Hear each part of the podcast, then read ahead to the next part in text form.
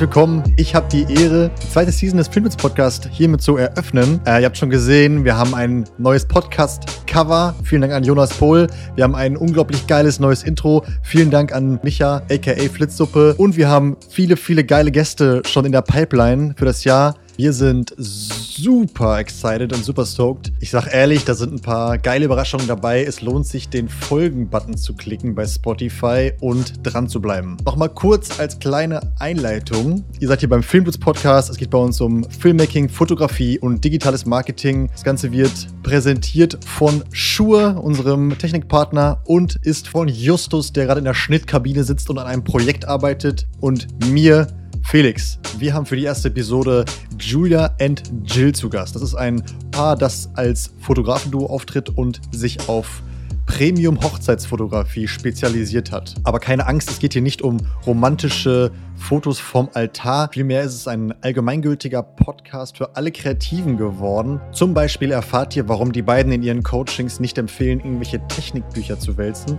sondern das Buch How to Win Friends and Influence People von Dale Carnegie zu studieren und damit ein besserer Fotograf im Umgang mit Menschen zu werden. Ich glaube, hier kann man richtig viel mitnehmen und ich weiß auch von Justus, dass er, genauso wie ich, mit einem richtig guten Gefühl aus dem Gespräch gegangen ist. Wir hoffen, dass ihr das teilen könnt. In dem Sinne, viel Spaß beim Zuhören.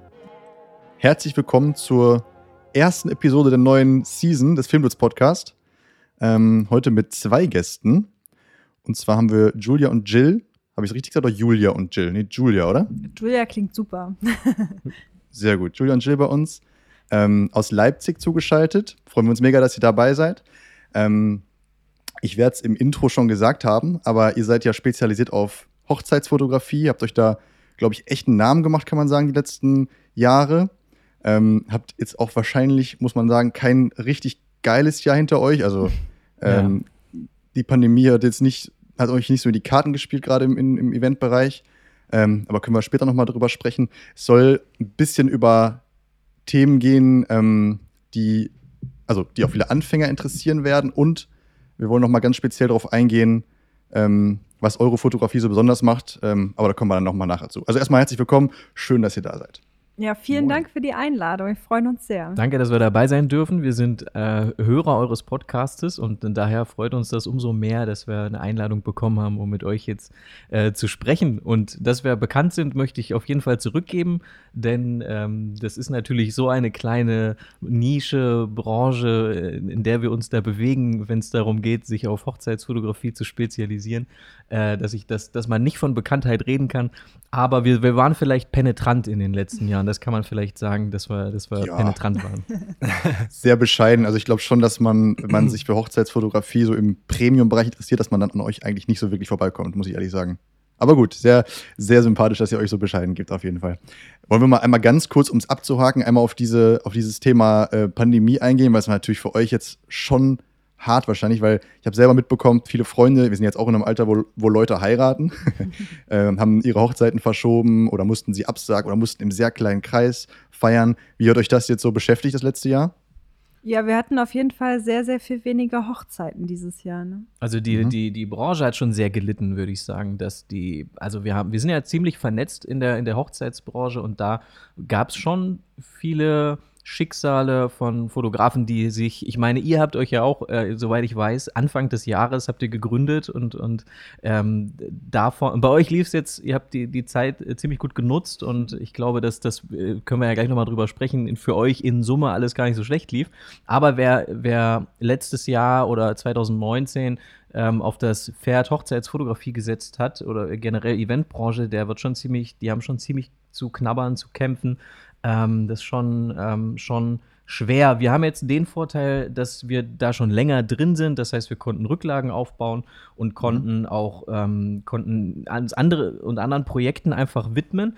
Ähm, aber die, äh, ich würde schon sagen, dass die Eventbranche da noch lange dran zu, zu knabbern haben wird und das auch einfach, dass das den Markt auch ziemlich bereinigt hat. Also ich würde sagen, dass mhm. die, die grundsätzlich schlecht gewirtschaftet haben. Die, die noch nicht so viel Zeit hatten, ähm, überhaupt sich was aufzubauen, die sind auf jeden Fall erstmal, ähm, die sind auf jeden Fall erstmal, äh, haben ja Rücksch Rückschritte machen müssen um, und müssen mhm. neu Anlauf nehmen.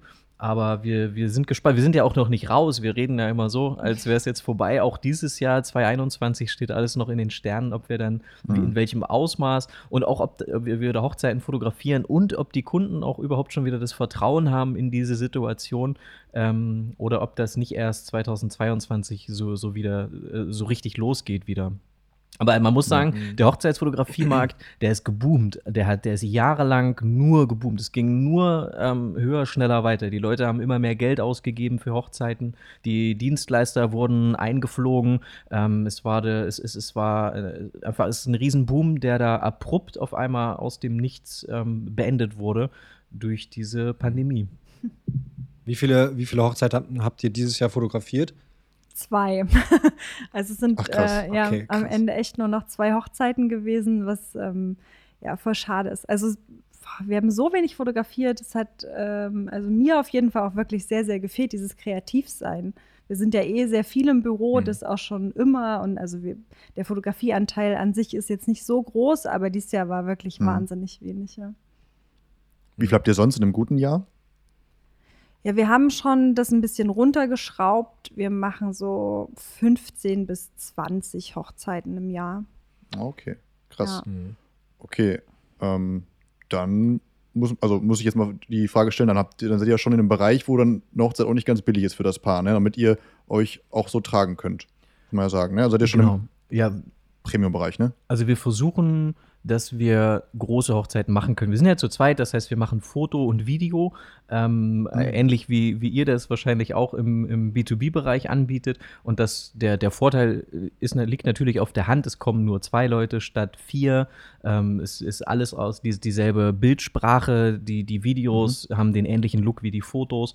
Ähm, das heißt, was wir wollen, ist eigentlich Kunden erreichen, die nicht nur die Hochzeit feiern, sondern ein ganzes Wochenende irgendwo den Vorabend schon verbringen verbringen, dann den Hochzeitstag, danach dann vielleicht noch irgendwas mit den Gästen planen, sodass wir mehrere Tage beschäftigt sind, dass wir Foto-Video anbieten können, dass wir auch mehr Stunden sind, als, ähm, als wir äh, da sind, einfach, also so äh, große Hochzeiten, sodass wir weniger Hochzeiten mach machen müssen, uns dafür aber komplett auf die, auf die Kunden dann, auf diese 15 Kunden komplett einlassen können. Ja, wir haben einfach auch ähm, die letzten Jahre viele andere Dinge nebenher aufgebaut, die uns super viel Spaß machen und wir hätten einfach nicht so die Zeit dafür, wenn wir ähm, ja so wie früher wirklich jedes Wochenende 25, 30 Hochzeiten machen würden, dann hätten wir keine Energie mehr. Wir werden ja auch immer älter. Aber ja, aber genau, aber es war eigentlich, die ersten Jahre war immer 30 Hochzeiten oder so. Das bedeutet von Mai Krass. bis Oktober jedes Wochenende irgendwo hin. Und das ist, ist es immer überregional. Niemand bucht uns beispielsweise in Leipzig. Wenn du das, was wir, mach, was wir machen, wenn du das regional machen möchtest, dann ist das ist einfach faktisch sehr, sehr schwer, weil wir immer den Leuten hinterherreisen müssen, die uns irgendwo haben wollen. Und wenn du das dann mhm. von Mai bis Oktober jedes Wochenende machst, das, da, da bleibt dann keine Zeit für Podcast oder für irgendwelche anderen Dinge. Ähm, und, und wie Julia schon sagt, die, die, dadurch, dass wir das jetzt begrenzen auf 15 bis 20, erlaubt uns das eben noch andere Dinge nebenbei machen zu können. Und da sind wir auch schon wieder dann irgendwie bei Corona und wie, wie sehr trifft einen das? Irgendwie ähm, ist das ja auch eine Zeit oder die Zeit, die gut ist für Generalisten und nicht Spezialisten. Ich weiß nicht, wie ihr das seht, mhm. aber wenn man jetzt, wenn man sich einschießt auf eine Sache, ist das grundsätzlich ja immer gut, weil dann wirst du in dieser einen Sache ja immer besser. Aber wenn du, wenn du nur daran hängst und wenn du jetzt sagst, alles klar, ich bin Hochzeitsfotograf oder Fotografin, jetzt ist Corona, mir sind die Hände gebunden, ich kann nichts mehr machen, jetzt setze ich mich auf die Couch und reg mich nur darüber auf, äh, dass ich nichts machen kann, dann ist ja auch doof. Also irgendwie sind wir ja auch als Selbstständige dazu verpflichtet, Lösungen, Ideen zu finden, über den Tellerrand hinauszuschauen, uns in anderen Bereichen weiterzubilden. Und wenn man das mhm. dann über Jahre hinweg macht, dann führt das ganz sicher, weil wenn man einmal was gemacht hat und du hast, du merkst, alles klar, das funktioniert und ich verdiene damit Geld, dann kann ich ja das möglicherweise anwenden auf irgendeinen anderen Bereich, wo ich es auch schon immer mal machen wollte. Und äh, das ähm, ja, ist, glaube ich, wichtig. Und das ist vor allen Dingen wichtig, um sich so ein bisschen zu schützen vor so großen Wirtschaftskrisen. Weil die werden ja immer kommen. Mhm. Du kannst ja Corona austauschen mhm. durch das Wort Wirtschaftskrise, durch das Wort Finanzkrise, Immobilienkrise. Es ist ja egal. Wenn du, wenn du einfach so spezialisiert bist, dass du in, in, von dieser einen Einnahme so sehr abhängig bist und die wird dir abgesägt und dann fehlen dir auch sämtliche Ideen oder Fantasien, was du noch machen könntest, dann ist immer schlecht. Das war die Antwort naja. auf die Frage, wie viele Hochzeiten habt ihr denn sonst gemacht? aber, aber genauso funktioniert der Podcast ja, ist ja mega. Also wir, ja. es ist ausdrücklich erwünscht, dass wir abschweifen. Okay, gut. Ja, auf jeden Fall nochmal ganz kurz zu, de, zu dem Punkt. Äh, du hattest eben schon gesagt, ähm, Jill, dass ihr jetzt Hochzeiten habt, die me über mehrere Tage gehen und davor hattet ihr halt eher Hochzeiten, die halt einfach einen Tag sind, so klassisch, ja. ähm, keine Ahnung, Standesamt, äh, äh, Kirche, Abend äh, nochmal eine Party und das war's. Also quasi man ist vielleicht zehn Stunden, zwölf Stunden äh, gebucht, aber ihr seid eher jetzt schon auf um, Tagesbasis gebucht. Wie habt ihr das hinbekommen, dass ihr solche Kunden bekommt? Weil ähm, ein Kunde, der euch drei Tage bucht, muss ja auch extrem großes Budget haben und vor allen Dingen aber auch Budget haben dafür, um alle seine Leute drei Tage zu bespaßen und wie ihr gerade gesagt ja, habt, auch noch woanders zu bespaßen. Also überhaupt an die Leute ranzukommen, so, könnt, könnt ihr das beziffern, wie das zustande gekommen ist, dass ihr irgendwann dahin gekommen seid?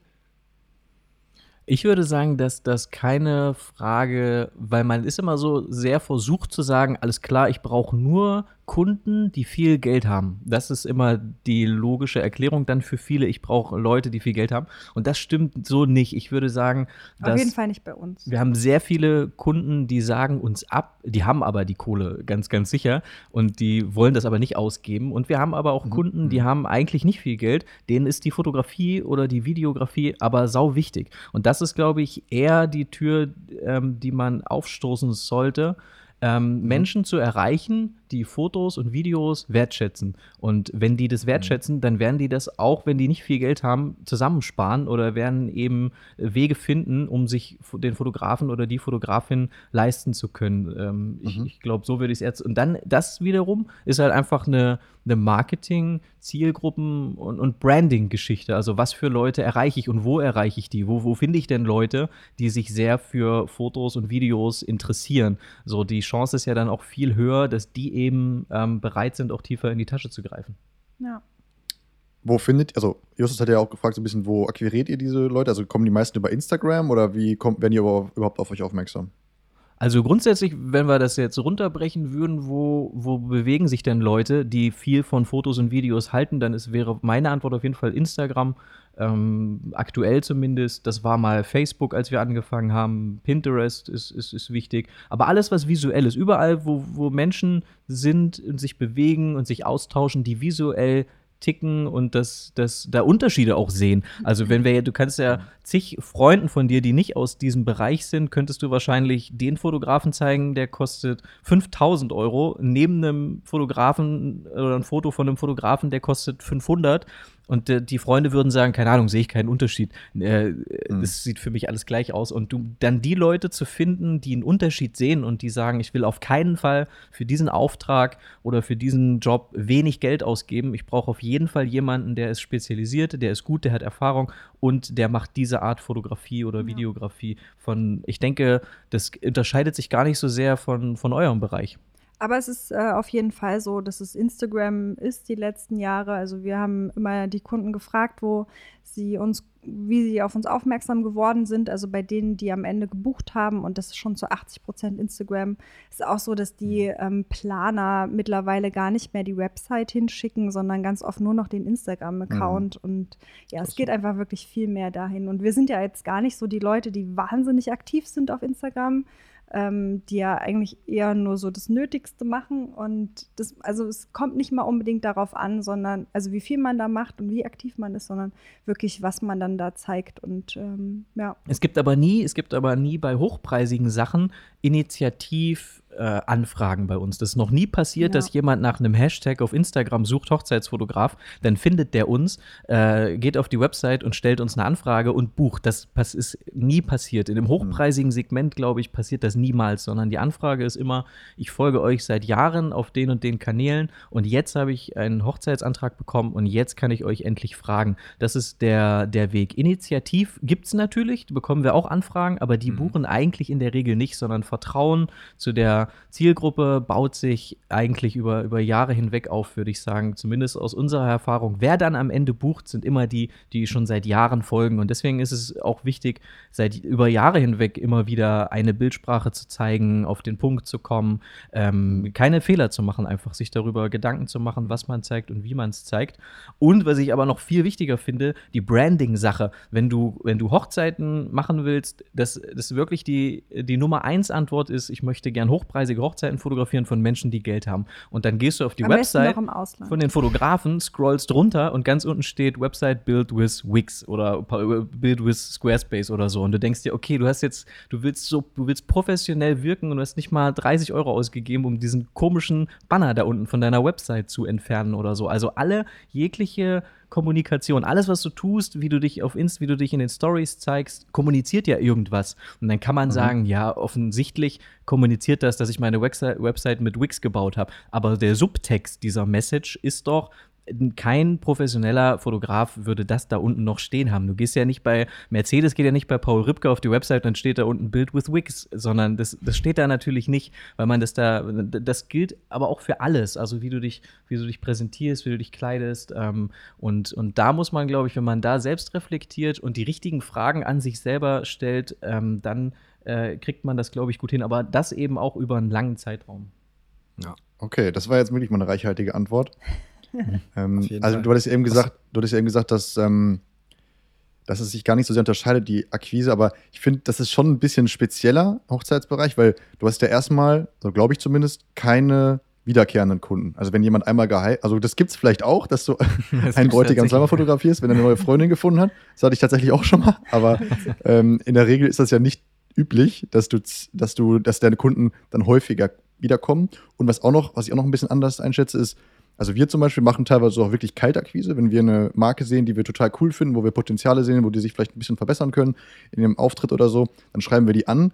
Aber ihr könnt ja schlecht jemanden anschreiben und sagen, hey, wollt ihr nicht mal heiraten? Wir können das fotografieren so. Ne? Also das muss ja andersrum, andersrum gehen. Ja. ja, das stimmt. Habe ich noch nicht so drüber nachgedacht. Aber weil wir auch so, wir sind natürlich nicht bewandert in, in eurem Bereich, aber umso spannender finde ich die, äh, das Gespräch mit euch und, und äh, wir, wir mögen das auch sehr, dann da so ein bisschen dazu zu lernen und einzutauchen in, in andere, Absolut, weil im Prinzip ja. sind wir alle irgendwie im Fotobereich tätig, aber dann machen wir dann doch irgendwie völlig äh, unterschiedliche völlig Dinge. verschiedene Dinge, ja. ja. Ja. Also das meiste geht schon über Mundpropaganda, oder? Also, ja. also Leute haben euch gesehen oder hat, waren bei einer Hochzeit, wo ihr die Bilder gemacht habt oder so. Das ist wahrscheinlich so ja, also du kannst, wenn, Fall, ne? genau, wenn wir über Marketing reden, können wir über äh, Direct Marketing reden. Alles, ich kann eine Facebook-Werbeanzeige schalten, da weiß ich, was mich das kostet, dann klickt da jemand drauf, dann kann ich da Retargeting schalten, da weiß ich genau, ich habe eine Anfrage bekommen, die kostet mich 20 Cent oder sowas. Das ist alles Initiativ und, und Direct Marketing und das funktioniert, glaube ich, bis zu einem bestimmten Punkt. Bis zu einem bestimmten Punkt kann ich Hochzeitsfotograf München ranken und dann werde ich gefunden und dann werde ich auch gebucht.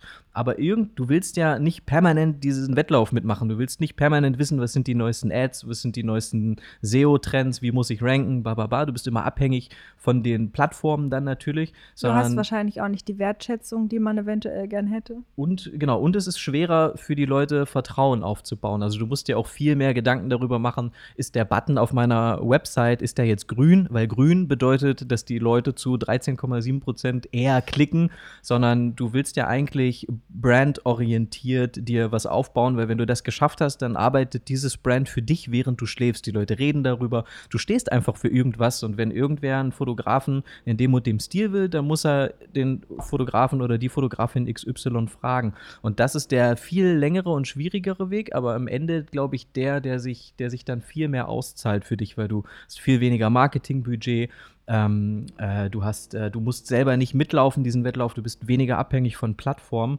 Aber äh, das ist, wie wir Marketing sehen, einfach über einen langen Zeitraum mhm. hinweg versuchen, mhm. sehr konsistent zu sein und sehr viele Gedanken darüber zu machen, was kommunizieren wir, wie, was ist der Subtext dieser, dieses Textes, dieser Website, dieser Schriftart, dieses Designs oder was auch immer. Alles kommuniziert ja irgendwas. Ja, aber angenehm äh, und nett zu sein an einer Hochzeit bringt auf jeden Fall auch viel. das stimmt noch mehr wahrscheinlich. Ja, ja, ja das glaube ich. Aber wenn der Kunde einfach ein super gutes Gefühl hat, dann ist ihm natürlich auch viel daran gelegen, dich weiter zu empfehlen, äh, den besten Freundin oder was weiß ich, äh, zu sagen, so, hey, wenn ihr eine Hochzeit braucht, dann, dann nehmt die oder ja. wenn gefragt wird, das ist natürlich immer noch der beste Kanal. Ihr habt eben einmal ähm, Pinterest angesprochen. Ähm, könnt ihr vielleicht dazu was sagen? Macht ihr viel auf Pinterest? Also ladet ihr viel dort hoch, um äh, andere Leute vielleicht auch zu inspirieren? Weil ich kenne Pinterest, also im Bereich Fotografie, wenn überhaupt nur hole ich mir da Inspiration von äh, ja, anderen äh, Hochzeitsfotografen, weil ich nicht, weil ich äh, mir nicht 20.000 verschiedene Posen merken kann und dann einfach mir welche äh, abfotografiere. Ja. Also macht ihr das genauso?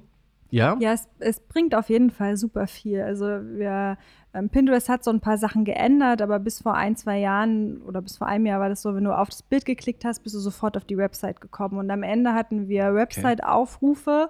Irgendwie war das äh, Pinterest der zweithöchste also sie kamen, Traffic, ja. genau, sie kamen über Pinterest ähm, am zweithäufigsten.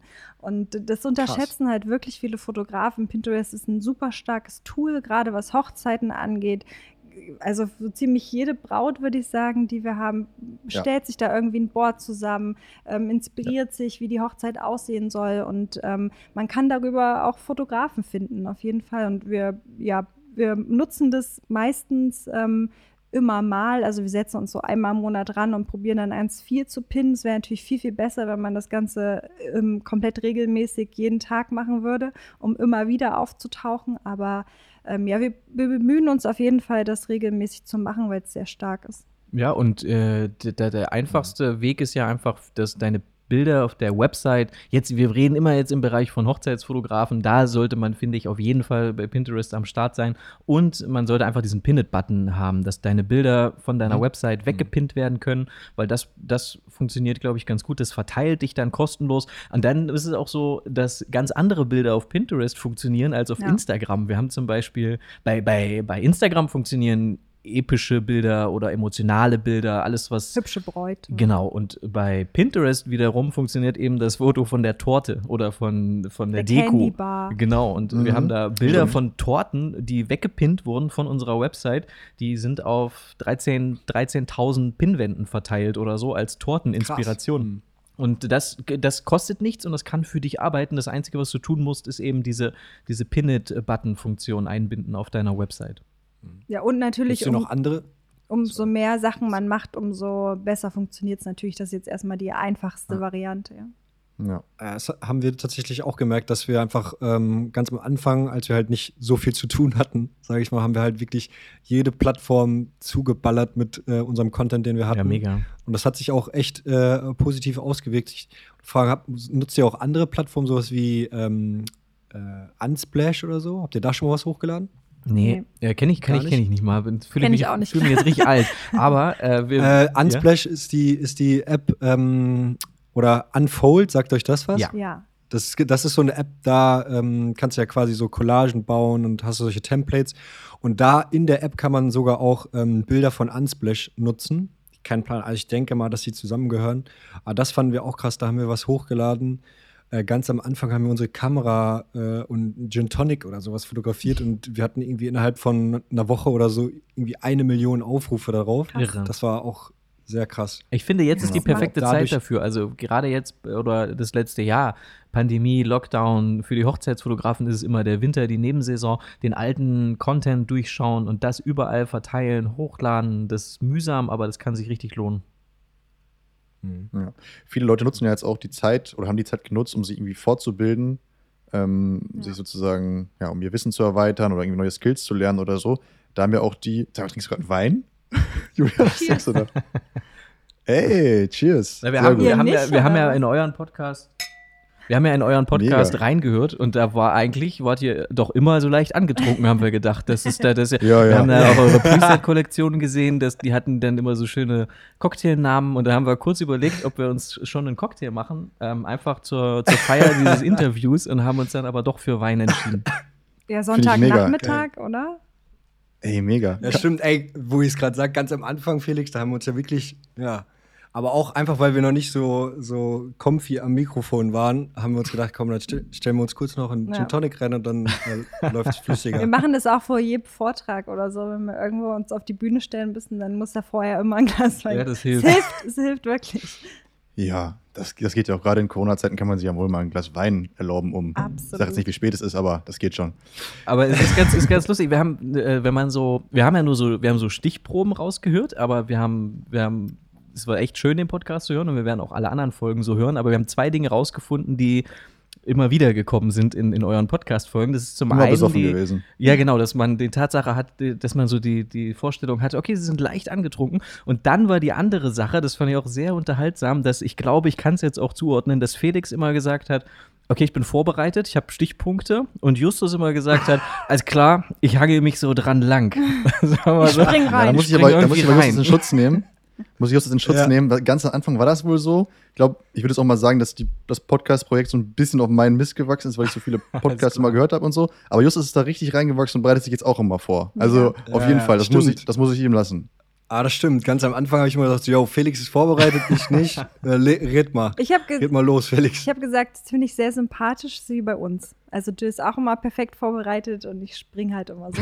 das funktioniert doch gut. Ja. Also hast du diesen spontanen äh, Charakter auch noch mit drin und äh, den, den, ja. den rationalen. Man hat was zu sagen, man weiß, genau. was man irgendwie, woran man sich lang Voll. Das ist aber tatsächlich auch wichtig, dass wir nicht so ein, so ein krasses Interview haben, sondern wir wollen das halt wie ein Gespräch aufbauen. So, sonst ja. ist das auch so Sonst ist das auch so gestelzt irgendwie. Und wir haben ja auch mal so Umfragen gemacht, was wir verbessern sollen oder so. Und die meisten fanden das ganz cool, dass es so ein bisschen lockerer ist. Das kann man sich, glaube ich, besser anhören als so ein ganz krass strukturiertes Interview.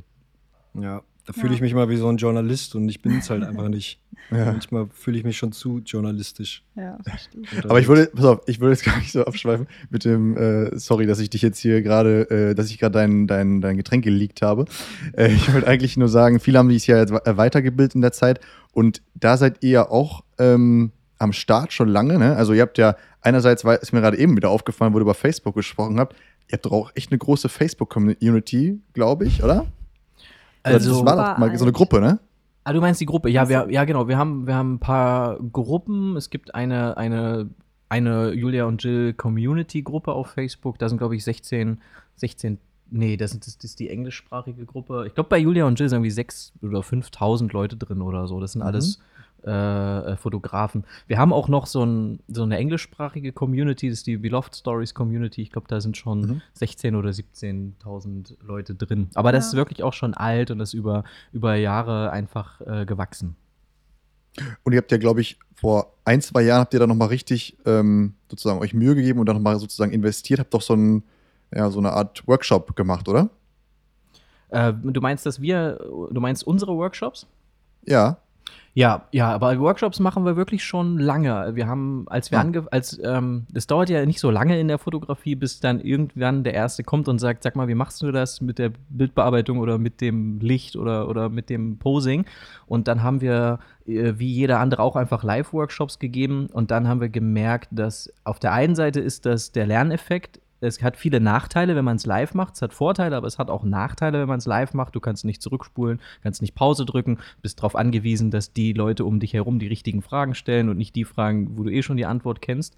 Mhm. Und wir haben dann angefangen, weil ich aber auch gesagt habe, ich will das nie wieder erzählen. Also wir haben dann bestimmte Dinge, die hast du einfach immer wieder erzählt. Und äh, dann habe ich gesagt, ich will das nie wieder erzählen, ich kann das nicht mehr erzählen und wir müssen das jetzt einmal aufnehmen. Es waren schon so einstudierte Witze gefühlt. Also wir erzählen irgendeine Geschichte und ich mache immer an derselben Stelle, werfe ich dann diesen einen Satz ein oder so. Ja, und es war einfach zum Kotzen. Und dann haben wir es einfach aufgenommen und seitdem bieten wir online einfach äh, für die Fotografen, die sich dafür interessieren, Workshops an und dann kann sich das jeder kaufen, kann sich einloggen, kann sich das anschauen und die werden äh, aktualisiert und die, genau, da sind wir, sind wir sehr stolz drauf und haben auch viele, viele Teilnehmer in den letzten Jahren jetzt schon, schon gehabt. Aber falls du den neuen meinst, das haben wir jetzt auch in der in, den, in der Corona-Krise im Prinzip aufgenommen, weil wir der meinen, also wir haben einen Business-Workshop aufgenommen für Hocht also vor allen Dingen für Fotografen, die an Privatleute ihre Dienstleistungen anbieten, weil wir der Meinung sind, dass man, dass man das Wort Corona eben austauschen kann durch Finanzkrise und Wirtschaftskrise und das eigentlich. Oder Bein gebrochen oder so. Genau, dass diese, dass diese Corona-Krise Missstände offenbart hat, die aber vorher schon da waren.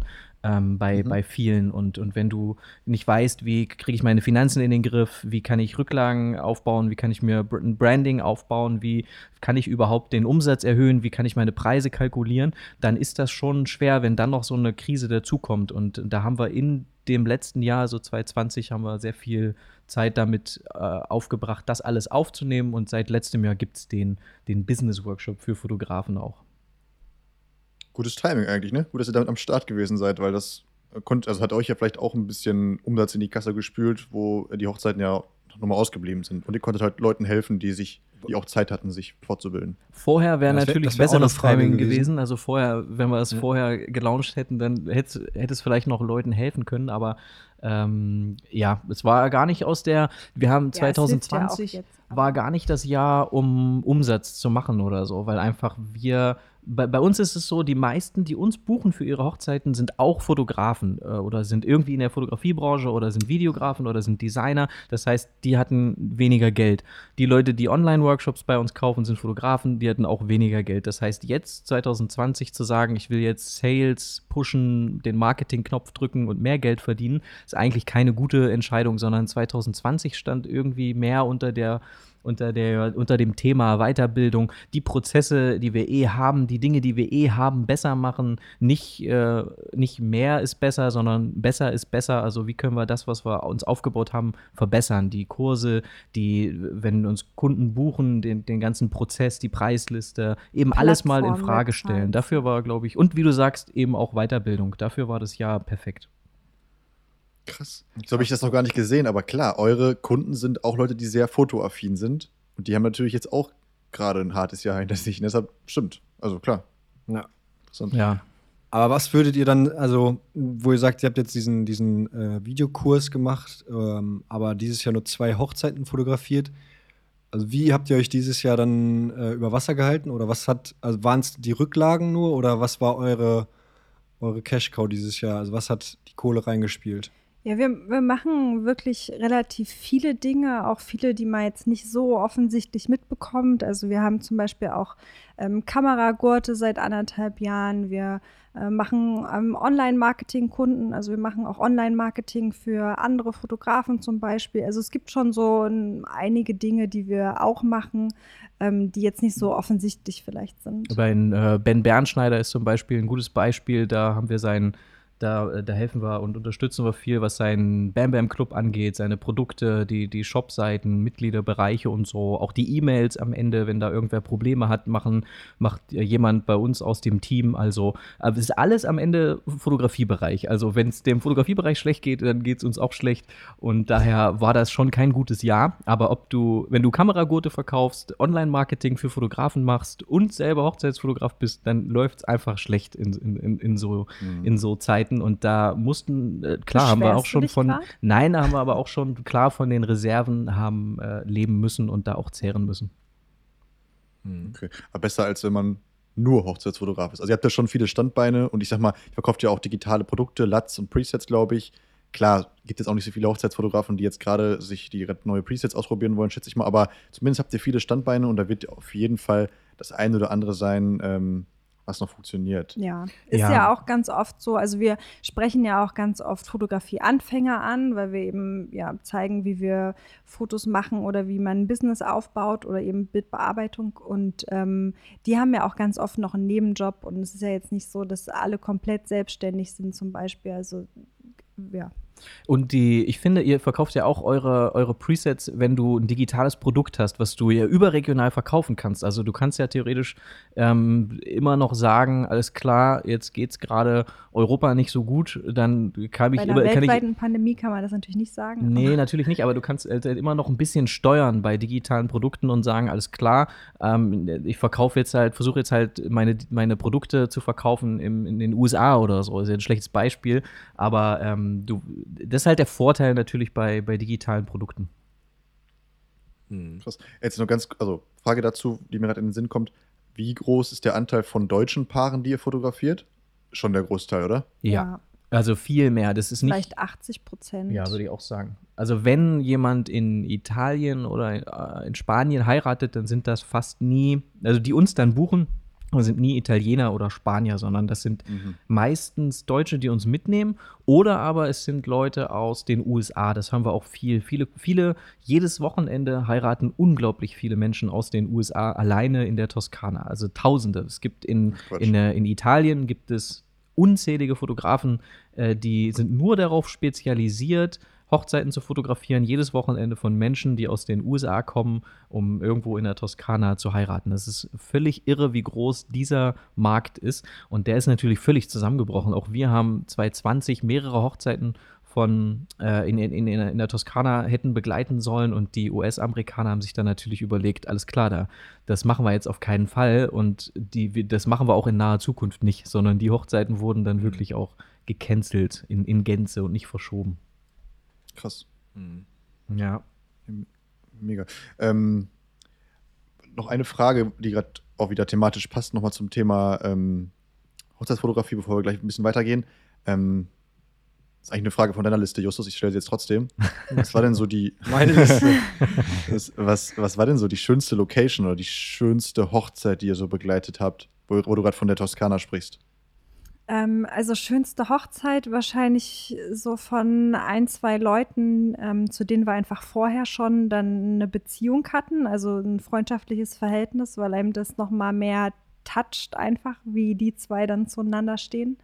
Und Locations, da hatten wir echt auch schon viele schöne, aber ich würde ähm, tatsächlich sagen, eine aus dem zweiten Jahr, da waren wir in Sizilien, da sind wir irgendwie nach Sizilien gerutscht, keine Ahnung, wie das passiert ist. Und es war wirklich eine wahnsinnig schöne Location. Ne?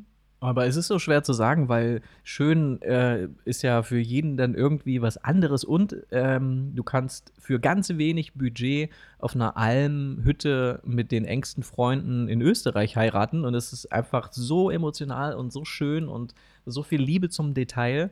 Ähm, und, und du kannst natürlich für das zehnfache Budget dir die fetteste Location irgendwo in, in Frankreich raussuchen. Und dann ist aber die Gäste, irgendwie stimmt die Chemie nicht, die Leute mögen sich nicht so richtig, es irgendwie kommt keine gute mhm. Stimmung auf. Also es gibt irgendwie keinen richtigen Garant für äh, was, was ist schön und was uns gefällt, was gefällt uns, sondern es hängt sehr von den Menschen ab. Sind die cool, mögen die mhm. sich, mhm. ist das eine gute Party und dann ist das am Ende, fühlt man sich wohl und dann ist das Ergebnis auch immer besser. Ist ja nicht so, dass du sagst, ach, ich äh, buche jetzt Julia und Jill und dann der Rest, dann die machen das schon schön, sondern wir leben ja davon, dass, das, dass die da alle eine richtig coole Zeit haben und nicht wegen uns irgendwas inszenieren, sondern ähm, wir haben zum Beispiel unsere, unsere Hochzeitsvideos sind oft mit Hip-Hop-Musik unter hinterlegt und so, äh, weil wir die Musik einfach gut finden. Und wenn man das dann bucht, dann heißt das nicht automatisch, dass jetzt die Kunden so ein Video kriegen, sondern ihr müsst schon auch so sein. Also die, die Videos von uns, wo von morgens bis abends Party zu sehen ist, da war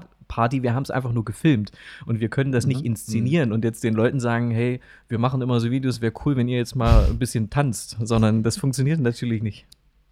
Ja, ja. Ja, müsst ihr denn manchmal die Leute auch dazu kriegen, dass sie sowas machen? Oder du sagst gerade, das, das ist schon eigentlich immer alles echt so, aber ähm, ja, dass ihr dann auch die Rolle übernehmen müsst, um dann, weil der Kunde gesagt hat, ey, wir wollen so ein Video haben, ähm, ja. Macht, das, macht das für uns und ihr seid in der Situation und sagt, ja, okay, wie sollen wir das jetzt machen, wenn jetzt alle Leute gar nicht hier feiern wollen? Nee, also das machen wie, wir. Wie geht ihr mit so einer Situation um? Ja, das machen wir tatsächlich nicht. Also wir filmen das, was da ist, aber wir kommunizieren vorher genau das. Also wir sagen denen, ähm, wenn ihr das Video gut findet, dann sagen wir denen halt, dass es auch wirklich so passiert ist. Die haben halt den ganzen Tag getanzt und ähm, wir zeigen denen auch Videos dann von einer Hochzeit, die eher sehr emotional war und viel ruhiger war. Und dann ist halt die Musik auch ein anderes und das Ergebnis ein anderes. Also Aber nicht schlechter. Also Kommunikation ist halt super wichtig, dass der Kunde auf gar keinen Fall am Ende enttäuscht ist. Und wir probieren das Erfahrung aus vielen Jahren Hochzeiten, alles vorher zu klären, abzusprechen. Ähm, ja, das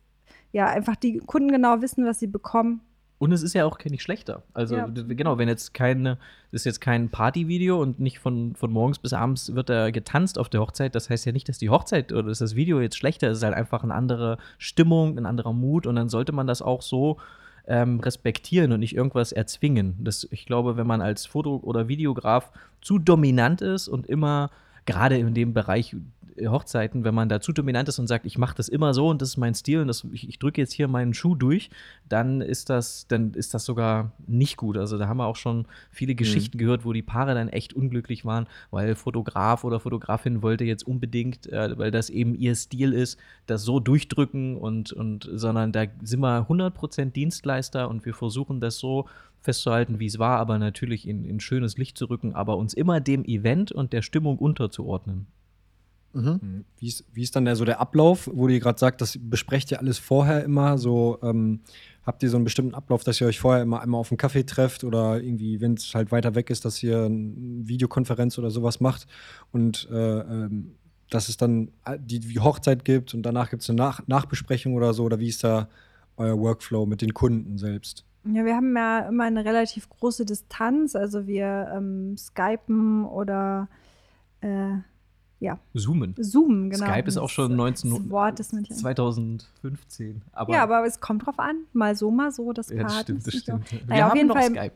Wir machen das, ähm, genau, es gibt immer vorher ein Gespräch, wo wir das alles besprechen. Also uns würde eins meistens reichen. Da geht es auch ums Kennenlernen und einfach an dem Tag dann schon so ein bisschen ähm, ein lockeres Verhältnis zu haben, irgendwie schon auf einer gewissen Ebene zu sein, wenn wir beginnen zu fotografieren und Video zu machen. Ähm, genau, manchmal gibt es dann noch ein zweites Gespräch, wenn das Paar noch irgendwas abklären möchte. Aber genau, es ist gar nicht so krass umfangreich. Also meistens, ähm, ja, bleibt es also, bei dem einen Gespräch. Ja, und zu buchen ist ganz, ganz leicht und dann gibt es ein Gespräch meistens vor der Hochzeit und dann merkt man auch beim Skypen, merkst du ja nach zwei Minuten, was sind das für Leute? Und wenn die mhm. einfach ganz, wenn die still sind und introvertiert sind, dann weißt du schon, alles klar, wenn ihr so ein Video wollt, dann wird es wahrscheinlich schwer und dann führst du sie langsam daran, an die Idee, dass das vielleicht einfach ein ruhigeres Video wird und es wird aber auch schön. Aber ähm, man kann die Leute schon gut einschätzen nach zwei Minuten eigentlich und, und weiß eigentlich so, was, was sind das für Leute und wie werden die Fotos und Videos dann wohl sein. Mhm. Mhm. Noch einmal ähm, Frage, die anknüpft an die Aussage davor. Ähm, also ihr habt ja schon das Glück, sage ich jetzt mal, dadurch, dass wenn Leute euch buchen, dann haben die ja auch einen gewissen Anspruch an den Output und sie haben äh, dann wahrscheinlich auch einen ähnlichen Anspruch an ihre Location und so weiter, weil das ist ja auch eine Sache, die wir kennen. Ähm, Leute haben manchmal Kunden haben manchmal die Illusion, dass nur weil man jetzt mit einer geilen Kamera und einem geilen Konzept ankommt, dass das dann automatisch gut aussieht. Ja. Aber wir wissen ja alle, man braucht auch eine schöne Location, schöne Accessoires, am besten auch ein hübsches Paar. Das sieht auch immer besser aus, sage ich jetzt mal, muss man einfach so sagen. Und äh, coole Klamotten und so weiter. Ähm, sucht ihr euch das so ein bisschen aus? Also gibt es so, gibt's so Fälle, wo ihr sagt, boah, mit der Location haben wir irgendwie gar keine, gar keine Lust, äh, das zu begleiten oder so? Oder wie kann ich mir das vorstellen? Oder passt das irgendwie immer automatisch? Also grundsätzlich würde ich dir zustimmen, dass alles leichter wird, wenn du mit, wenn du mit den Leuten in einem Team spielst. Und das aber, glaube ich, immer so ist, glaube ich, bei euch auch so. Wenn ihr das Vertrauen spürt ähm, und wenn die Leute sagen, wir wollen genau das, das, was ihr immer macht, das, was wir auf eurer Website gesehen haben, lasst uns wissen, was dafür nötig ist, damit wir so ein Ergebnis mhm. kriegen. Und wenn es dann, wenn die Leute euch vertrauen und euch alles ermöglichen, dann wird das Ergebnis auch immer besser. Und das ist schon, würde ich sagen, das ist aber auch eine Branding- und Zielgruppensache. Also ob du so Leute erreichst und ob du so Kunden bekommst, hängt ja 100% von dir ab. Das ist ja nicht Zufall. Das ist immer, wenn sich Fotografen treffen, dann sagen die oft, ach, ich habe mit dem Kunden oder mit der Kundin und das war nicht gut und ich durfte das nicht machen und da musste, also wir tauschen uns dann auch gern aus und, und, und bemitleiden uns, was wir alles machen mussten. Aber am Ende ist es immer deine Schuld. Du hast ja irgendwas ausgestrahlt als Fotograf oder als Fotografin, deine Website, deine Kommunikation, deine Bilder, was diesen Kunden dazu bewogen hat zu glauben, ah, sie, äh, die oder der Fotograf ist perfekt für mich, die buche ich jetzt. Ähm, und wenn du,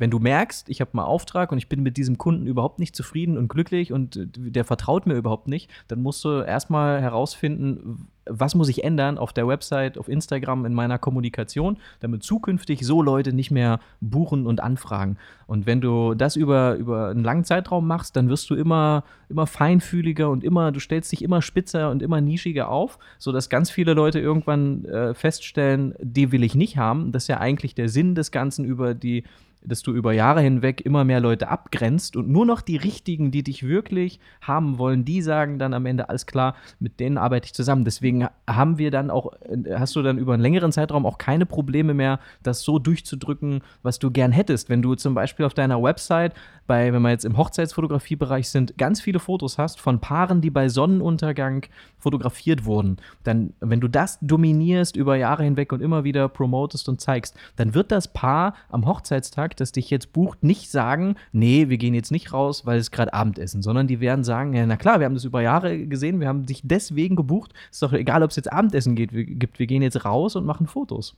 Ja. Okay. Krass. Ich habe noch eine Frage, aber die ist wieder von deinem Blatt. Das war quitt, ist doch gut. ja, nein, das ist gut. Nee, was, was mich noch interessieren würde, ich glaube, das ist auch für viele Anfänger die größte Hürde, würde ich mal sagen.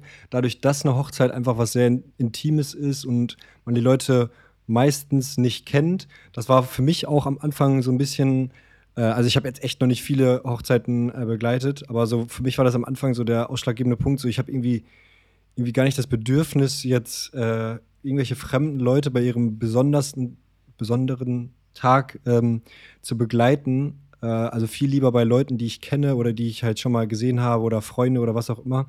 Aber ähm, bei solchen fremden Leuten dann auf eine Wellenlänge zu kommen, habt ihr da irgendwelche Tipps oder Rituale, die ihr, wenn ihr wisst, okay, ey, die sind super verschlossen, das wird echt schwer, da auf eine Wellenlänge zu kommen, die ähm, in ganz intimen Momenten zu fotografieren.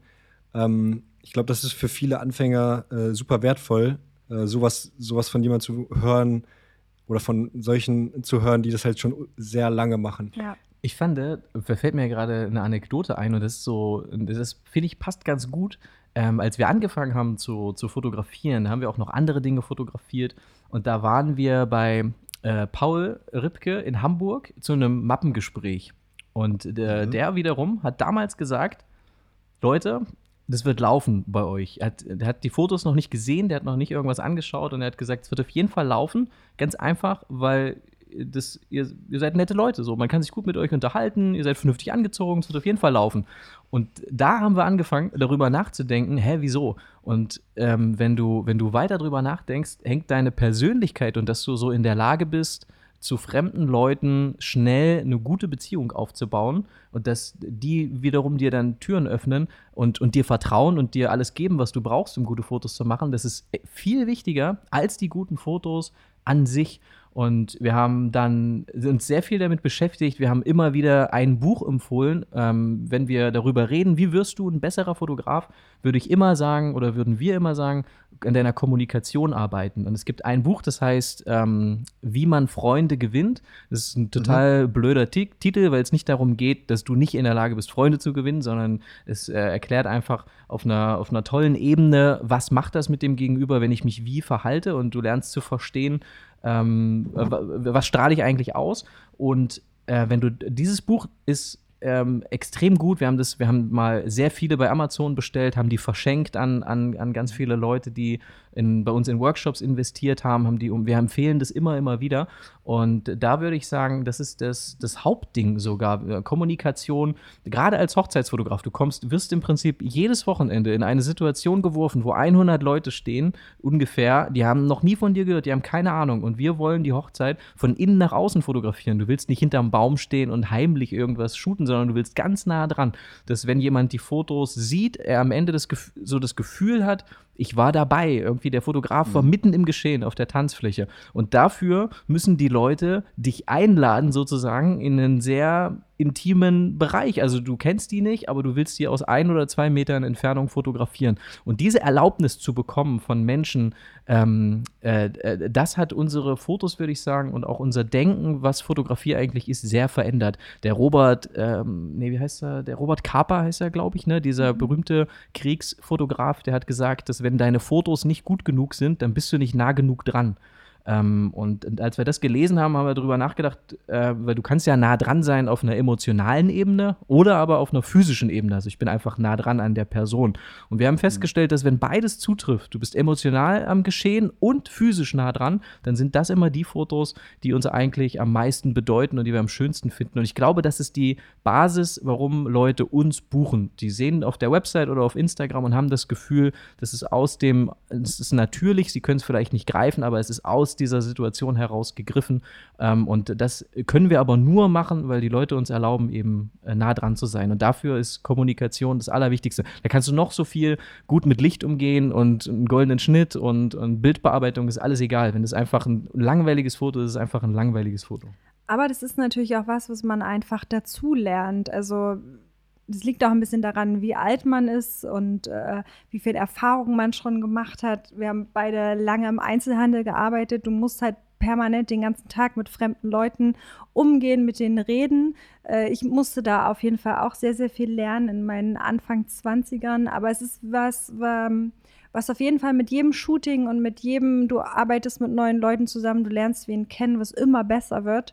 Und ähm, ja, also wir quatschen die Leute einfach zu. Umso schüchterner sie sind, umso mehr reden wir dann. Aber es ist auch, genau, ich wollte gerade sagen, es ist gar keine schlechte Nachricht für introvertierte Leute, die jetzt sagen, so bin ich gar nicht, ich bin eigentlich eher ruhig und, und das ist auch okay. Wir haben auch, es machen auch sehr viele Leute sehr erfolgreich, ähm, die sehr introvertiert sind, aber die sind trotzdem in der Lage, eine gute Beziehung zu, zu diesen fremden Leuten ja. in kurzer Zeit aufzubauen. Weil es auch Quatsch ist, was ich gerade gesagt habe. Es ist halt, du musst halt verstehen, wie die Leute ticken und du musst unterschiedlich darauf reagieren. Also du kannst halt nicht mit allen Leuten gleich umgehen, sondern du musst halt irgendwie schauen, wie würden die sich oder wie fühlen sie sich jetzt am wohlsten, wie muss man selber reagieren, muss man seine Energie ein bisschen hochschrauben, ein bisschen runterschrauben, ein bisschen energetischer oder genau. langsamer mit denen reden und das ist einfach eine Erfahrung, die man kriegt und eben auch so Bücher und so. Das lernst du wirklich über dieses Buch. Ja. Also Menschen das zu lesen sehr, und dann darauf zu reagieren. Du lernst, gehst zu einem Workshop über Hochzeitsfotografie und dann sagt der Lehrer, alles klar, und jetzt sage ich dem Paar immer, spring du mal auf seinen Rücken und lauft mal rum.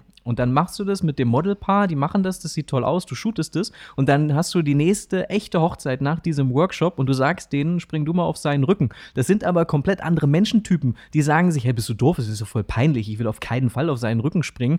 Ähm, dabei denkst du dir, das habe ich doch gerade gelernt, das ist doch ein super Bild. Also du, du lernst mit diesem speziellen Menschen da funktioniert das und mit den nächsten nicht. Deswegen mhm. ist es eigentlich ein Fehler, Fotografie über Posing zu unterrichten, sondern eigentlich musst du Kommunikation unterrichten und, und Menschen lesen und dann auf unterschiedliche. Theoretisch ist ein guter Fotograf jemand, den kannst du in den Raum schmeißen, da sind nur 20-Jährige oder da sind nur 80-Jährige oder da sind nur diese, keine Ahnung, Leute und du kommst immer klar. Du findest immer Freunde, du kommst immer zurecht. Dann bist du ein guter Fotograf.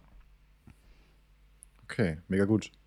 Ähm, dazu, dazu, noch eine weiterführende Frage. Ihr habt ja teil, also das, ihr treibt ja teilweise auf die Spitze, indem ihr nicht nur ähm, Hochzeitsfotos macht, sondern ihr macht dann auch zum Beispiel schon vor der Hochzeit oder nochmal nach der Hochzeit äh, teilweise sehr intime Shootings mit den Paaren, wo ihr wirklich, ich sag mal, die im Schlafzimmer begleitet, wo die, ich meine, das ist ja ein Bereich, wo man wirklich sonst nur ganz privat ist und eigentlich niemand ähm, dabei ist.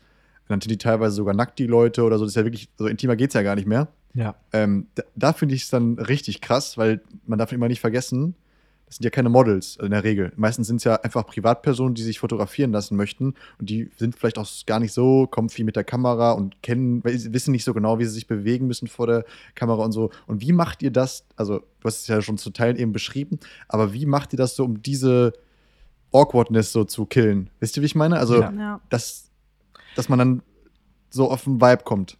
Also fairerweise muss man vielleicht dazu sagen, wenn die Leute jetzt nackt waren, dann war das nie irgendwie ein Brautpaar, sondern dann waren das hm. eher irgendwie freiere Shoots oder einfach die wir ja, für uns wir, gemacht haben. Genau, wir haben mit, mit Leuten geschrieben und ah, dann haben wir das vorher schon kommuniziert und so ein Moodboard erstellt und gesagt, schau mal, sowas in der Richtung würden wir gern machen, hättet ihr dazu Lust? Aber ähm, wenn sich eines unserer zukünftigen Paare ausziehen möchte, wäre das für uns auch okay. Ja. Also falls jetzt jemand zuhört, Das wäre kein Problem. Ja, aber das ist halt ja. wirklich auch wieder sehr, sehr wichtig, wie man einfach mit den Leuten kommuniziert. Sie müssen sich halt unbedingt wohlfühlen, sonst bringt das alles gar nichts. Ähm, ich finde, Musik hat immer gut funktioniert, gerade bei so Zuhause-Sachen. Okay. Bei den Zuhause-Sachen ist es äh, gut, wenn du das bei, bei denen machst. Also dann fühlen die sich wohl, das kennen die, das, äh, du bist im Prinzip neu dort und musst dich, äh, aber für die Leute ist das ja, ähm, für die Leute ist das ja super. Und wenn du da noch ein bisschen Musik hast und vorher vielleicht einen Kaffee oder einen Wein trinkst und einfach quatscht, ähm, dann äh, kann das zu guten Ergebnissen führen. Aber es ist wahrscheinlich Aber einfach auch dasselbe Thema, wie wir es gerade schon hatten, ja. dieses, dass die Leute sich wohlfühlen. Das ist ja wirklich so ein großer Unterschied, wie man einfach die Zeit mit den Leuten verbringt. Wir haben uns schon auch selber öfter mal fotografiert lassen, um einfach dieses Gefühl zu haben, wie ist es denn vor der Kamera zu stehen und das ist so interessant, wie unterschiedlich die Fotografen kommunizieren. Und wenn du so ganz abgehackt und schnell bist und so, okay, zack, dann machen wir das jetzt mal, jetzt leg ich mal dahin, zieh dich mal Dominant aus. einfach dann, auch sehr. Ja, geht, zieht man sich, glaube ich, auch so zurück als äh, Model und dann kann man sich irgendwie unwohl fühlen. Also zumindest Leute, die jetzt nicht so viel Erfahrung haben. Und ja, es ist. Ähm Andere Menschen wiederum brauchen ganz krasse Anweisungen. Die wollen, zack, zack, zack, jetzt sag mir, was wir machen. Also es ist, und die Menschen sind einfach so unterschiedlich, dass man nicht sagen könnte, das und das ist das Patentrezept und das funktioniert gut. Musik hat gut funktioniert, sich mit Kommunikation beschäftigen, Bücher darüber lesen, ähm, das hat gut funktioniert. Aber ähm, auch wirklich vielleicht so ein Moodboard, was man vorher erstellt, also dass man ähm, ja, dass die Leute, die keine Erfahrung haben, sich vielleicht auch ein bisschen anschauen können, äh, wie kann ich mich bewegen oder wie kann ich mich ähm, ja hinsetzen oder ähnliches. Und was glaube ich auch gut funktioniert, ist, wenn man versucht, wenn man nicht versucht, interessant zu sein, sondern interessiert ist. Also sei interessiert und nicht interessant. Wenn du nur von dir redest und warum du ein guter Fotograf bist und das, warum das jetzt ein tolles Shooting wird oder was du schon alles gemacht hast und wen du schon alles fotografiert hast, ist das, glaube ich, nicht gut. Äh, stattdessen solltest du eher Fragen stellen, dich interessieren, aber ehrlich interessieren, nicht fake interessieren, nicht weil du weißt, dass das gut ist, sich, zu äh, sich für die Person zu interessieren. Ähm, aber das ist auch alles, äh, sind auch alles Themen, die, die in dem Buch echt gut erklärt werden. Also, dass jeder, der das noch nicht gelesen hat, ich glaube, man kann das sogar, das hat mir mal jemand geschrieben, hören, kostenlos Stimmt, auf, auf Spotify. Spotify das, ja. Wie man Freunde gewinnt. How to influence people and make friends, glaube ich, so heißt es. Ja, ja. Ich habe das auch im Regal stehen, das Buch. Das ist nur, ich habe eben gedacht, ich musste ich schmunzeln, wenn man das verschenkt, oder beziehungsweise auch wenn Leute das bei mir im Regal sind, dann denken die immer so, hä, was bist du denn für ein Creep? Wieso? Ja. Hast du keine Freunde oder was? Das hat auch so? ungefähr also, das, das hässlichste Cover der Welt, ist äh, ja, ein Marienkäfer auf einem Blatt. Also wirklich ganz furchtbar, aber der Inhalt ist echt gut. Ja, wir, man muss dazu sagen, dass wir haben das schon wirklich lange erzählt und die Leute, die irgendwann mal bei uns einen Workshop gekauft haben, die haben das irgendwo auch schon gehört. Die wissen also, wie wir es meinen. Das nicht so, das kommt da nicht so rüber wie das Deo, was man zu Weihnachten verschenkt oder ja, so. Ja, ja, okay, okay, okay, okay. ja, ey, eine abschließende Frage, glaube ich. Ich habe es jetzt nicht gesehen, weil ihr, also die, die seid ihr eigentlich verheiratet? Nee. Nee, wir sind äh, frisch verlobt. Ja. Ah, Glückwunsch. Danke. Habt ihr schon einen Hochzeitsfotografen gefunden? nee, wir haben, wir haben gedacht, wir sitzen jetzt erstmal die Pandemie aus. Aber äh, das, ich finde, das ist deswegen ist ein guter, ein guter Punkt, ähm, weil da sind wir wieder beim Thema Kommunikation. Wir persönlich könnten uns wahrscheinlich 10, 15 verschiedene Fotografen vorstellen oder auch Videografen, die vom Stil her vielleicht sogar unterschiedlich sind. Es ist jetzt gar nicht so, dass wir sagen, es muss unbedingt dieser Stil sein, sondern die sind unterschiedlich in der Art der Fotografie und in der Bildbearbeitung. Die Entscheidung würde auf Basis treff, äh, würde aufgrund der der, des Charakters fallen. Das heißt, wollen wir, mit welchem dieser 10, 15 Fotografen oder Fotografinnen würden wir denn gern diesen Tag verbringen? Die Persönlichkeit würde über die Buchung entscheiden und nicht die Fotos. Die sind unterschiedlich, aber können wir uns okay. alle vorstellen. Wir brauchen keinen ja, Fotografen buchen. Unsere ganzen Freunde sind Fotografen, die wir einladen werden. Ja. Wir kriegen alle eine Kamera in die Hand und dann ist gut. Wir müssen, wir werden auf jeden Fall. Ich finde, das ist auch so ein Punkt, weil wir vorhin kurz das Thema hatten über Professionalität, ähm, dass du, dass du, dass die meisten Fotografen sagen, ich möchte gern hochpreisige, ich möchte gern Kunden haben, die viel Geld für, für Fotos ausgeben. Und dann sind das aber ganz oft selbst Leute, die würden nie viel Geld für irgendwas ausgeben. Das ist total es macht überhaupt keinen Sinn. Du kannst nicht auf der einen Seite das, diesen Lebensstil einfordern und sagen, mir ist es wichtig, dass ich Leute kriege, die das und das wertschätzen. Und dann bist du selber jemand, der sagt, ey, ich will auf jeden Fall Geld sparen, wenn ich irgendwo essen gehe oder wenn ich in ein gutes Hotel gehe oder was auch immer. Du musst das schon auch leben, du musst es schon nach außen tragen und selber sagen, es ist wichtig, für Fotos und für andere Dinge, für, Kunst, für Kunst viel Geld auszugeben. Wenn ich das selber nicht glaube, wie kann ich das dann jemals glaubhaft rüberbringen, dass das, äh, dass das gut ist, in mich oder in uns äh, viel Geld zu investieren? Also ich, ich glaube, das ist sogar noch viel wichtiger, ähm, dass du das wirklich lebst, was du auch, was du auch selber willst.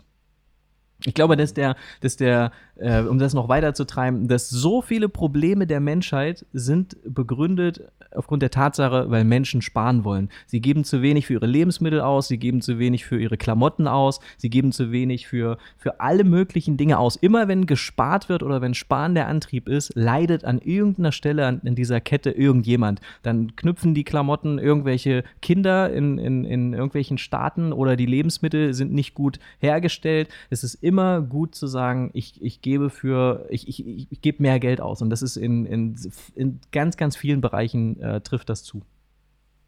Ja. ja. Das sollen alle unsere Kunden hören, die denen wir zu teuer sind.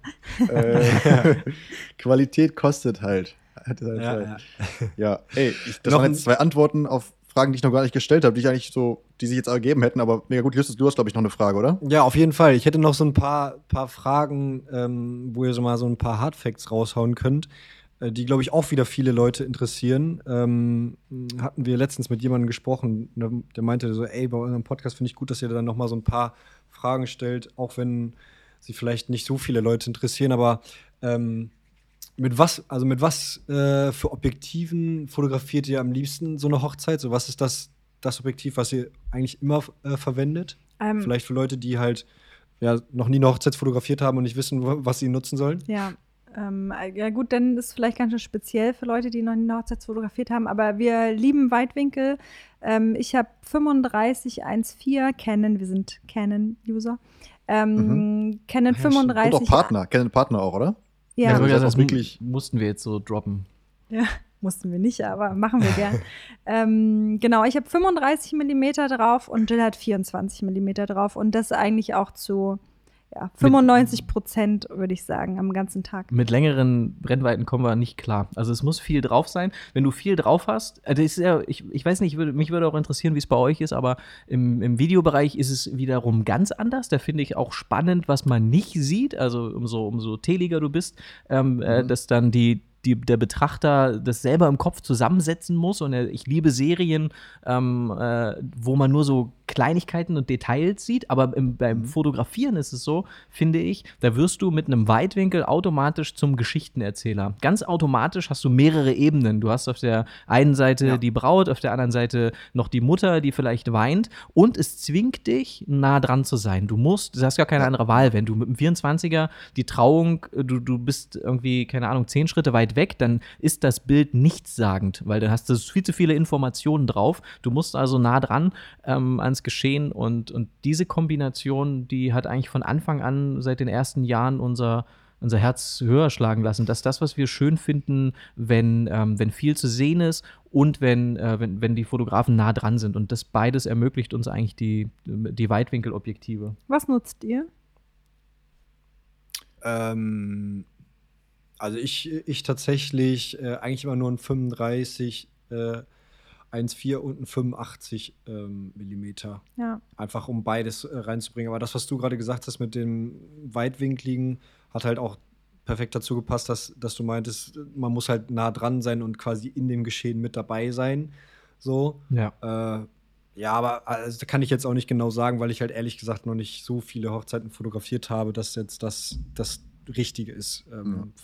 Einfach nur, weil ich, weil ich diese beiden Objektive, die Optiken da einfach am besten finde. Ja, ich habe meistens, meistens auch einen 35er drauf. Also ich habe jetzt mal letztens versucht, eine Hochzeit wirklich nur mit einer, mit einer Leica zu fotografieren. Also ganz, ähm, also nur mit einer Linse, wo man gar nichts tauscht oder so.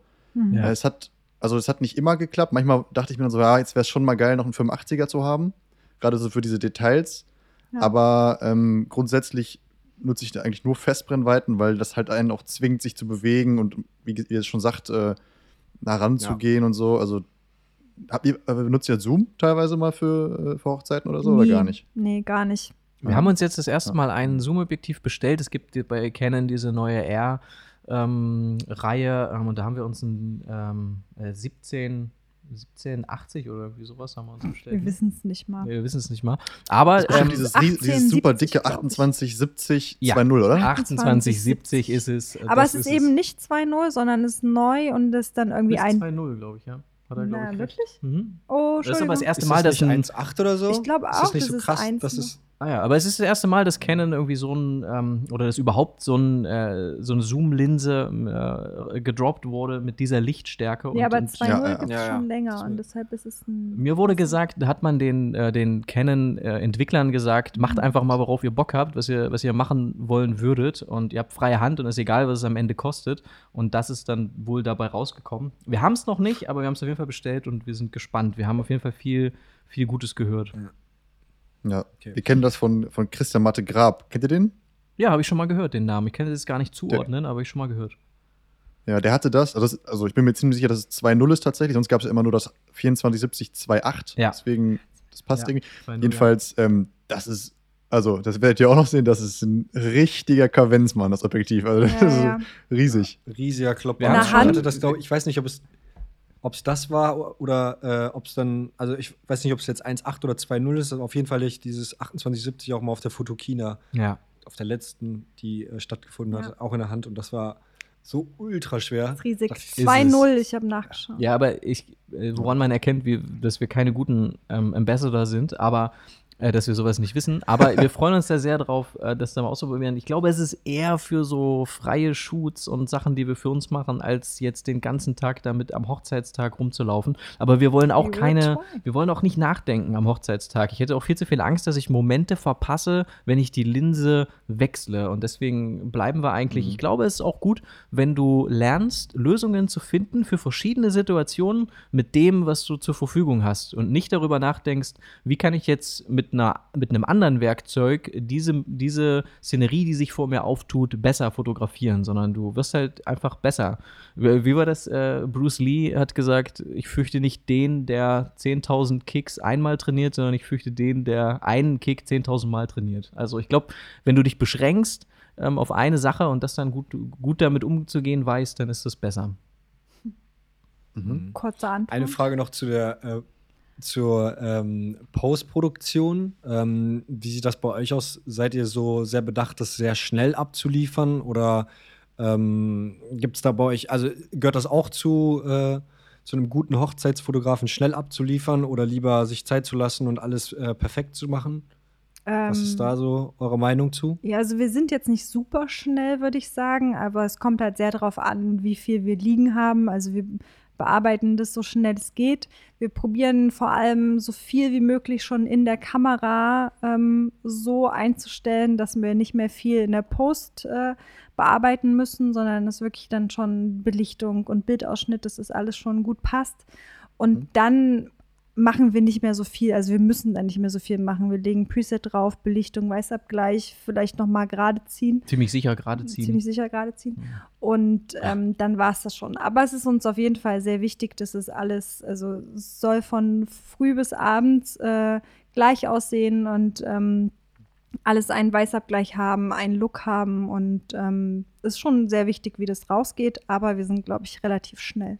Und ich, ich glaube, deine, was der, worauf deine Frage auch abzielt, ich glaube auch, dass es nicht so gut ist, wenn man ganz schnell ist, weil es irgendwie ja auch suggeriert, du hast jetzt nicht so viel Zeit reingesteckt. Also was schon wichtig ist, ist, glaube ich, einmal nach, wenn man Hochzeitsfotograf oder Hochzeitsfotografin ist, einmal zügig Previews schicken. Wenn du, wenn mhm. wir Videos machen, dann haben die äh, drei Tage später einen Einminüter für Instagram ähm, als Video mit, mit den Highlights. Weil wenn du das teilst ein paar Tage später, dann, dann sind die noch euphorisch, dann sind die noch aufgeladen, dann taggen die die ganzen Gäste drunter, das wird geshared ohne Ende. Also das, das beste kostenlose Marketing ist eigentlich eine Preview unmittelbar nach der Hochzeit zu schicken. Das gleiche gilt für Fotos, einfach 50 oder so. Du kannst ja, bei 20 sind auch schon fein. Einfach, dass sie deine Fotos nehmen, ähm, um auf Instagram oder WhatsApp Status oder Profilbild, dass da eben deine Fotos sind und nicht die Handy von den Handys ja. und, und, und, die irgendein Gast gemacht hat. Mhm. Und äh, wenn, wenn du das schaffst, das sollte immer machbar sein, diese,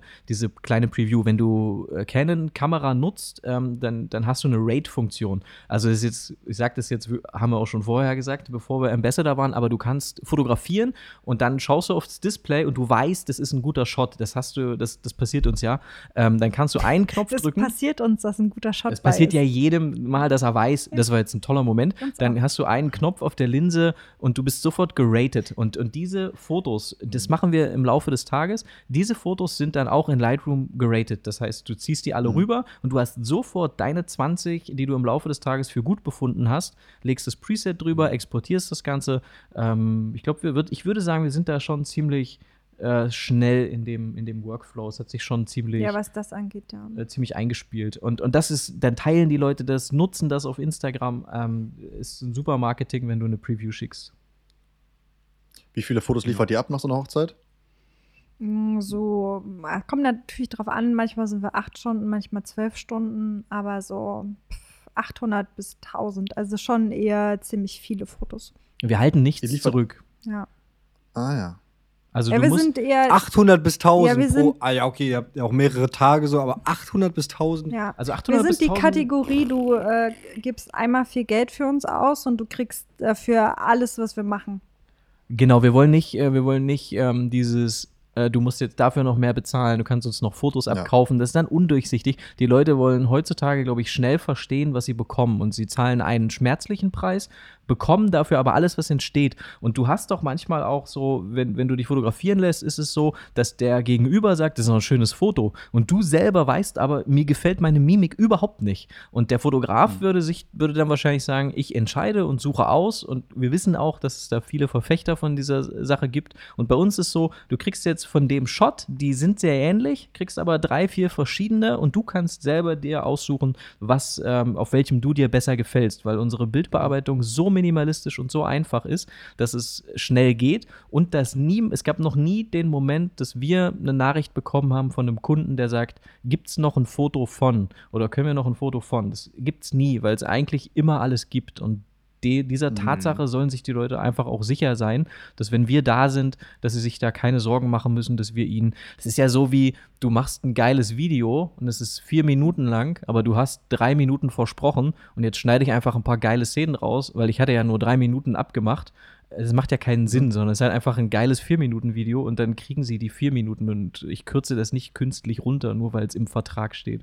Obwohl beim Video kannst du auch wieder die Qualität erhöhen. Ja, es ist, bei Fotos kann man das genauso sagen. Es ist einfach, ähm, ja, muss mal wissen, was man für einen Ansatz hat. Ich verstehe auf jeden Fall auch, dass man sagt, ich gebe nur 200 mhm. Fotos raus, dafür sind es aber die 200 Fotos. Ähm, ja, wir haben einen anderen, anderen Ansatz, aber ich verstehe das auch. Ich, ich, würde, ja, ja. Es gibt auch wahrscheinlich viele Kunden, die sagen, ich will auf keinen Fall so viele Fotos, ich will auf jeden Fall weniger Fotos. Mhm. Das gibt es auch. Also Genau, wir, wir nehmen uns einfach so ein bisschen aus der Schusslinie, indem wir sagen, du kriegst einfach viel und dann haben wir dafür keine Rückfragen, weil du hast genau. viel und Genau. genau. Wir sind, wir sind einfach auch sehr ähm, pragmatische Menschen. Also wir lieben das, Systeme reinzubringen und so effektiv wie möglich zu arbeiten. Und für uns ist es weniger Aufwand, 200 Fotos mehr auszuliefern, als im Nachhinein irgendwie noch mal fünf E-Mails hin und her zu schreiben mit hast du das Bild noch und wir gehen dann wieder an unseren Drobo und suchen irgendwas raus und ja. Die Bildbearbeitung ist auch outgesourced, also wir bearbeiten kleinere Shoots, wir bearbeiten die Previews, aber wir bearbeiten nicht die ganzen Hochzeiten. Das geben wir an, an, an eine Firma ab, die, äh, das gibt es auch ganz, ganz viele Anbieter, da ist jetzt gar nicht eine zu nennen, aber wir ähm, geben im Prinzip die Lightroom Smart Previews, die exportieren wir. Das ist eine Datei, die geht ähm, dann jetzt in dem Fall nach Australien zu Raw Digital Lab heißen die und die bearbeiten mit unseren Presets nach unseren Vorgaben ähm, im Prinzip, glaube ich, würde ich sagen, begradigen Weißabgleich, Belichtung, Preset, also so die Grundbearbeitung. Dann kommt das alles zu uns zurück, wird auf unsere RAWs angewendet und wir machen das Feintuning. Das heißt, wir gehen drüber und sagen, äh, das soll vielleicht eher ein Schwarz-Weiß-Foto sein. Hier würde ich eventuell das Ganze ein bisschen dünkler machen. Wir machen so die, die, die Detailarbeit, aber diese, diese Grundarbeit, das, was wirklich richtig viel Zeit kostet, das ist, glaube ich, auch nicht sehr wirtschaftlich, weil das ist eine Zeit, wir haben in den ersten Jahren, haben wir den ganzen Sommer nur in der Bearbeitungshöhle verbracht. Und in der Zeit kannst du kein ja. Marketing betreiben, keine neuen Kunden gewinnen, du kannst nicht irgendwelche Krass. Systeme verbessern, du bist nur mit einer Aufgabe beschäftigt, die jeder andere, mhm. unsere Bildbearbeitung kann ich jedem, der noch nie Lightroom benutzt hat, in zehn Minuten beibringen. Und wir haben es schon vielen beigebracht. Wir ja, hatten wirklich. schon viele Mitarbeiter. Krass. Also, das hätte ich jetzt nicht gedacht. Krass, das habe ich noch nie gehört. Habe ich ja. noch nie gehört, dass, es, dass das jemand äh, macht. Aber ja. Leuchtet schon ein, ne? Also gerade bei so vielen, also wir kennen es ja auch, das dauert schon lange, ne? Wenn man wirklich eine Hochzeit ja. äh, bearbeitet, ist, ist, man schon mal so einen Samstag beschäftigt. Ne? Du hast natürlich ja, immer die, die Leute, die dann sagen, meine Bearbeitung, so waren wir übrigens auch, die dann sagen, meine Bearbeitung kann man nicht nachmachen. Und äh, da kann man wirklich, nach, wir haben viele Anbieter auch getestet, auch mit äh, verschiedenen Anbietern gearbeitet, die machen nichts anderes, als Millionen Fotos in riesigen Teams jedes Jahr zu bearbeiten. Was du kannst, das können die schon lange. Das kann ich auf jeden Fall sagen. Das, du kannst nichts, was die nicht können. Du kannst vielleicht Dinge anders entscheiden und anders sehen und das kannst du ja im Nachhinein immer noch. Also du kannst ja im Nachhinein ja, also immer noch eingreifen. Wir schicken nie Fotos raus, die ähm, wir nicht einmal durchgeschaut haben. Also das machen wir nicht. Aber die Aber machen das super. Ja. Ich finde auch als Selbstständiger fragst, musst du dich ja irgendwann fragen, was sind jetzt Einkommen, äh, welche Tätigkeiten erhöhen jetzt mein Einkommen oder bringen mir neue Kunden oder verbessern die, verbessern die Kommunikation mit meinen aktuellen Kunden und welche Tätigkeiten halten mich eigentlich nur von allen möglichen Dingen ab, äh, die eigentlich auch jemand anders tun könnte. Und wenn jemand so eine besondere Bildbearbeitung hat und das ganze, die ganze Selbstständigkeit baut darauf aus, auf, weil er wird nur dafür gebucht für diese besondere Bildbearbeitung, dann ist das wahrscheinlich eine dumme Idee. Aber für die meisten normalen Hochzeitsfotografen, die einen ähnlichen Ansatz haben wie wir, ist das, glaube ich, eine wirtschaftlich sehr, sehr schlaue Entscheidung. Die, die meistens zahlst du für 600, 700, 800 Bilder knapp über 100 Euro ähm, jetzt in unserem Fall. 150 bis 200 Euro zahlen wir bei 800 bis 1000 Bildern. Ja. Und da musst du dir überlegen, die, normalerweise würdest du vielleicht acht Stunden da sitzen. Das heißt, in diesen acht Stunden, was kannst du stattdessen tun, ähm, um, um deine Selbstständigkeit oder du kannst ja ein freies Shooting organisieren, du kannst ein Buch lesen, du kannst Weiterbildung machen, du kannst dich einfach ausruhen und das ist wahrscheinlich effektiver äh, für deine Selbstständigkeit, als wenn du jetzt acht Stunden lang Bilder bearbeitest. Oder einfach mal ein Weinchen trinken.